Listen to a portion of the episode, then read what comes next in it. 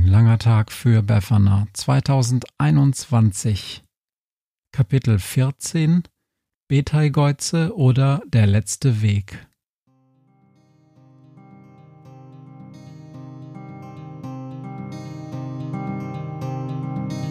Wenn der Wind einsam durch die Straßen fegt, wenn die kalte Nacht sich auf die Häuser legt, wenn in Fenstern Weihnachtsschmuck ins Dunkel scheint, dann sind Befana und ihre Maus nicht weit.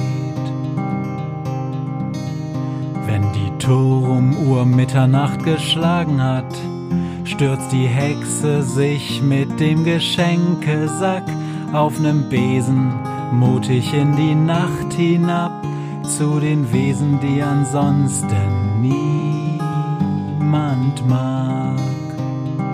Weihnachtshexe Befana ist für alle Monster da. Alle Ratten, Kakerlaken, Geister, Spinnen, Feuerdrachen, alle unsichtbaren Ungeheuer, Zauberzeitmaschinenbauer freuen sich schon das ganze Jahr auf den Winterwind, denn der bringt deine Weihnachtshexe namens Befana.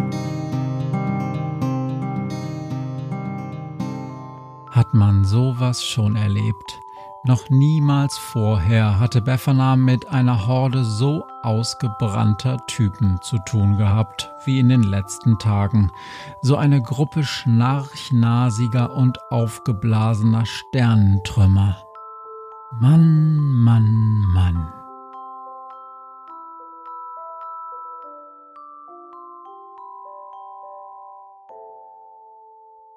Die Crew der Zeitmaschine war wild in der Zeit hin und her gesprungen, so dass Schrödinger am Ende richtig rote Bäckchen bekommen hatte. Dabei hatten sie mit Dutzenden von alten Sternen gesprochen, kurz bevor sie kollabiert waren. Der Prozess selbst sah schon cool aus, denn kurz vor ihrer Implosion hatten sich viele der Sterne zu roten Riesen aufgebläht, ihre äußere Hülle in einem Feuerball in alle Richtungen geschleudert und waren dann in sich zusammengefallen.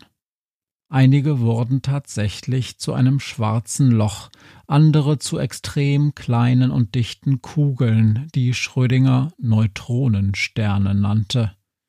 Doch irgendwann waren alle Fotos gemacht und die A's und O's, die anfangs noch jede Supernova, also jede Sternenexplosion begleitet hatten, wichen nach und nach einem Ach guck, schon wieder eine. Die Interviews mit den teilweise uralten Sternen kurz vor ihrem Kollaps waren indes außerordentlich unergiebig gewesen. Was ich mir wünsche, Tja, weiß nicht. Ach, ich hab doch alles. Behaltet mal euer Geld und kauft euch selbst was Schönes. Früher, da hättet ihr mich sehen sollen. Ich war ein echt heißer Feger. Aber jetzt, ich bin ja froh, dass meine Planeten alle dichte Wolken haben. Dann müssen sie mich so nicht mehr sehen. Manche der alten Sterne schwiegen auch einfach beharrlich und schauten nur zu, was in der Nachbarschaft so vor sich ging. Es war wirklich zum Mäusemelken. Schließlich hatten sie aber doch einen gemeinsamen Nenner zwischen den allermeisten alten Sternen gefunden.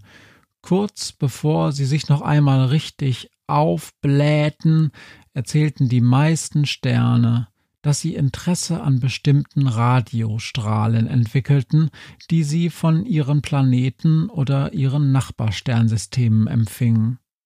Das sind nicht einfach nur Radiowellen, hatte ihnen ein Stern erklärt, der etwa dreißigmal so fett wie die Sonne war. Das sind audiovisuelle Übertragungen von den kleinen Winzlingen, die auf einem der Nachbarplaneten leben und da werden zu jeder Planetendrehung pünktlich um 14.10 Uhr Geschichten von Liebe, Intrigen und schicksalshaften Wendungen des Lebens gezeigt. Die Übertragung heißt Rote Alienrosen. Die verpasse ich nie. Und ein kollabierter Stern, ein Neutronenstern, den Schrödinger nur mit einem äußerst waghalsigen Manöver ansteuern konnte, weil die Schwerkraft so groß war, erzählte etwas von einer Videoübertragung vom Nachbarsternsystem, in der ein älterer Reptiloidenanwalt namens Matchbox unschuldige Eidechsen vor Gericht verteidigte und jedes Mal die Unschuld seiner Mandantinnen bewies. Das gibt mir irgendwie den Glauben an das System zurück, schnarrte der Neutronenstern, während er sich mit 600 Umdrehungen pro Minute um sich selbst drehte und der Crew allein schon beim Zuschauen schwindelig wurde. Und? schrie Befana in das Funkgerät zurück, denn irgendwie schien der Stern äußerst schlecht hören zu können. Würde dir das auch gefallen, wenn du ein schwarzes Loch wärst? Oder kennst du andere Sterne, die bald schwarze Löcher werden und denen das auch gefällt? Wer hat gebellt? fragte der Neutronenstern zurück und Befana musste ihre Frage noch dreimal wiederholen. Ja, ja, sagte der Neutronenstern schließlich. Wir funken ja täglich miteinander. Die sind alle ganz heiß auf meine Berichte. Die meisten können diese Videoübertragungen ja gar nicht selbst empfangen und warten immer auf mein Radiosignal, damit ich's ihnen weitererzähle. Und wenn die erstmal schwarze Löcher sind, dann wären die bestimmt heilfroh, wenn sie so etwas zu sehen bekämen. Wisst ihr, so ein schwarzes Loch wird ja schnell mal zehn hoch siebzig Jahre alt, da wird einem bestimmt schnell langweilig. Und jetzt entschuldigt mich. Matchbox fängt an. Und damit war die Verbindung abgebrochen. Die Sache war also ziemlich klar. Alte Sterne und schwarze Löcher wollen Fernseh gucken. Die ganze Zeit. Das war also die Lösung für das Geschenkproblem. Nun mussten Befana und ihre Crew nur noch zusehen, dass sie Planeten fanden, auf denen Videoübertragungen wie Matchbox oder rote Alienrosen produziert wurden und die Bewohner der Planeten überreden, die Sendungen mit möglichst großen Antennen in Richtung des supermassereichen schwarzen Lochs Sagittarius A Stern zu funken. Das wäre schon mal ein guter Anfang. Aber auch das dauerte. Die Produktionsteams von Matchbox und Rote Alienrosen lebten auf Planeten, die viel zu weit entfernt von Sagittarius A-Stern waren. Und der nächste bewohnte Planet in der Nähe von Sagittarius A-Stern produzierte nur sterbenslangweilige Übertragungen von der Weltmeisterschaft der Gebirgserosionen. Das war wahrscheinlich selbst für schwarze Löcher zu langweilig. Schließlich fand Schrödinger auf der Sternkarte einen Planeten, auf dem Elefantenweitwurf ein Riesending war. Und nachdem Befana sich überzeugt hatte, dass die rosafarbenen Elefanten auf diesem Planeten freiwillig bei dem Weitwurf mitmachten und dass es auch angemessen große Übertragungsantennen gab, überredete, naja, verhexte sie die lokalen Fernsehchefinnen dazu, ihr täglich stattfindendes Megasportereignis auch zum schwarzen Loch zu senden. Außerdem fand sich auf demselben Planeten noch ein kauziger Multimilliardär, der im Besitz eines riesigen Archivs alter Hallo Spencer Folgen von der Erde war. Ein dubioser Zeitreise-Puma hätte sie ihm verkauft.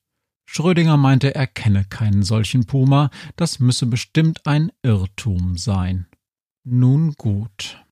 Nachdem sie auch den Milliardär mit Hilfe zauberhafter Argumente überredet haben, die Sendungen mitten ins schwarze Loch zu funken, sieht Befana die Aufgabe eigentlich als erledigt an, aber da meldet sich überraschend Thomas.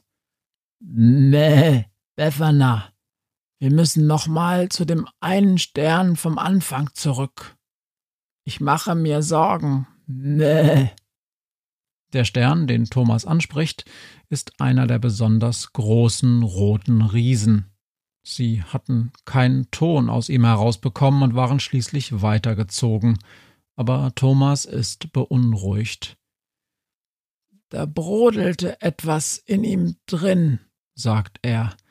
Irgendetwas beunruhigt ihn. Mäh. Das lässt mir einfach keine Ruhe.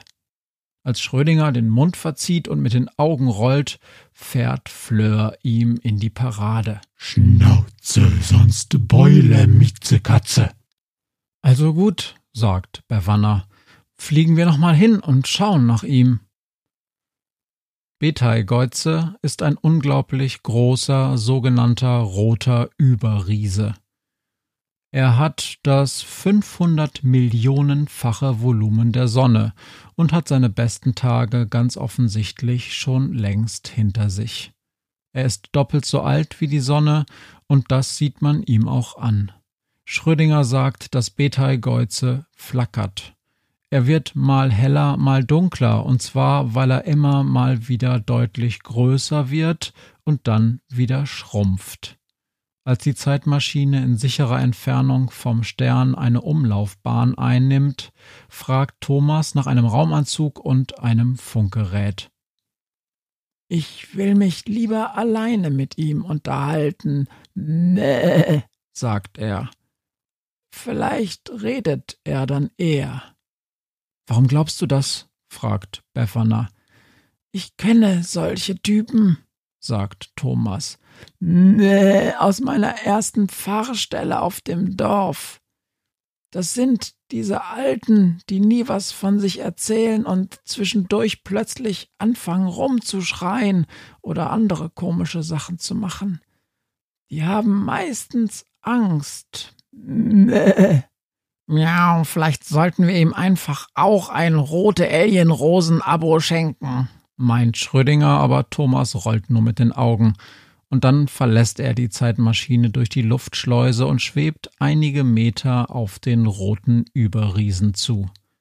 Die anderen beobachten das Schaf, wie es vor der Silhouette des riesigen Sterns herumschwebt und erst einmal gar nichts zu machen scheint. Aber wahrscheinlich sendet er Funksignale, Befana hat den Empfang auf ihrer Seite abgestellt und wirft Schrödinger einen bösen Blick zu, als der das Funkgerät zwischendurch mal anschalten will. Schließlich kommt Thomas wieder herein. Es war nicht leicht, nee, sagt er, aber ich glaube, ich habe einen Zugang zu ihm gefunden. Wir haben schon ein ganz kleines bisschen miteinander äh, reden können. Und was sagt er? fragt Befana. Nee, bisher noch nicht besonders viel, blökt Thomas, aber ich glaube, er hat einfach Angst davor, was bald mit ihm passiert. Passiert?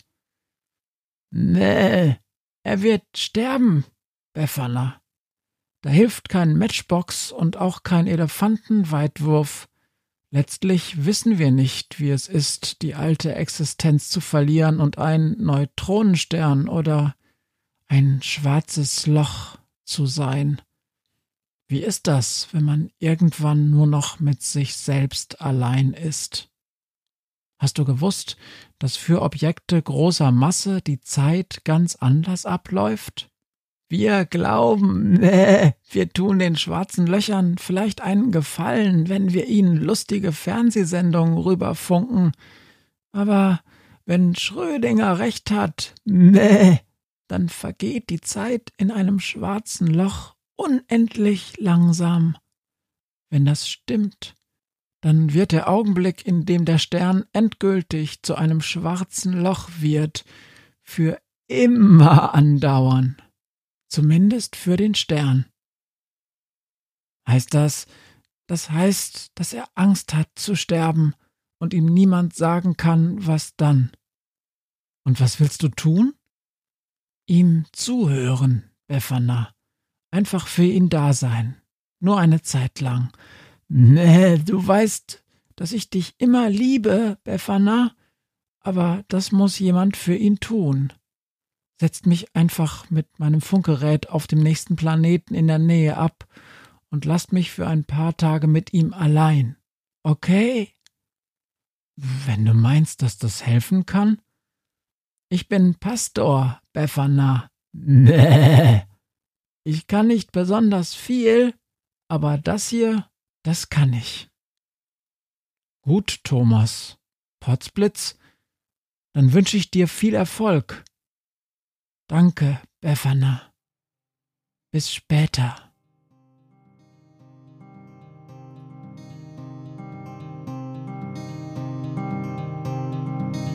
Hört, was mir heute Morgen widerfahren ist. Eine Krähe sitzt auf meinem Fenstersims und sie krächzt von Weihnachtshexe Befana, die sie hoch am Himmel fliegen sah. Tausend Abenteuer hat die Hexe erlebt, wie ein Haus verschwindet, wie ein Berg erbebt wurde im Wald verwunschen und im Fels versenkt, und doch hat sie alle reich beschenkt. Weihnachtshexe Befana ist für alle Monster da, alle Ratten, Kakerlaken, Geister, Spinnen, Feuer, Drachen, alle unsichtbaren Ungeheuer, Zauberzeitmaschinenbauer freuen sich schon das ganze Jahr auf den Winterwind, denn der bringt eine Weihnachtshexe namens Befana.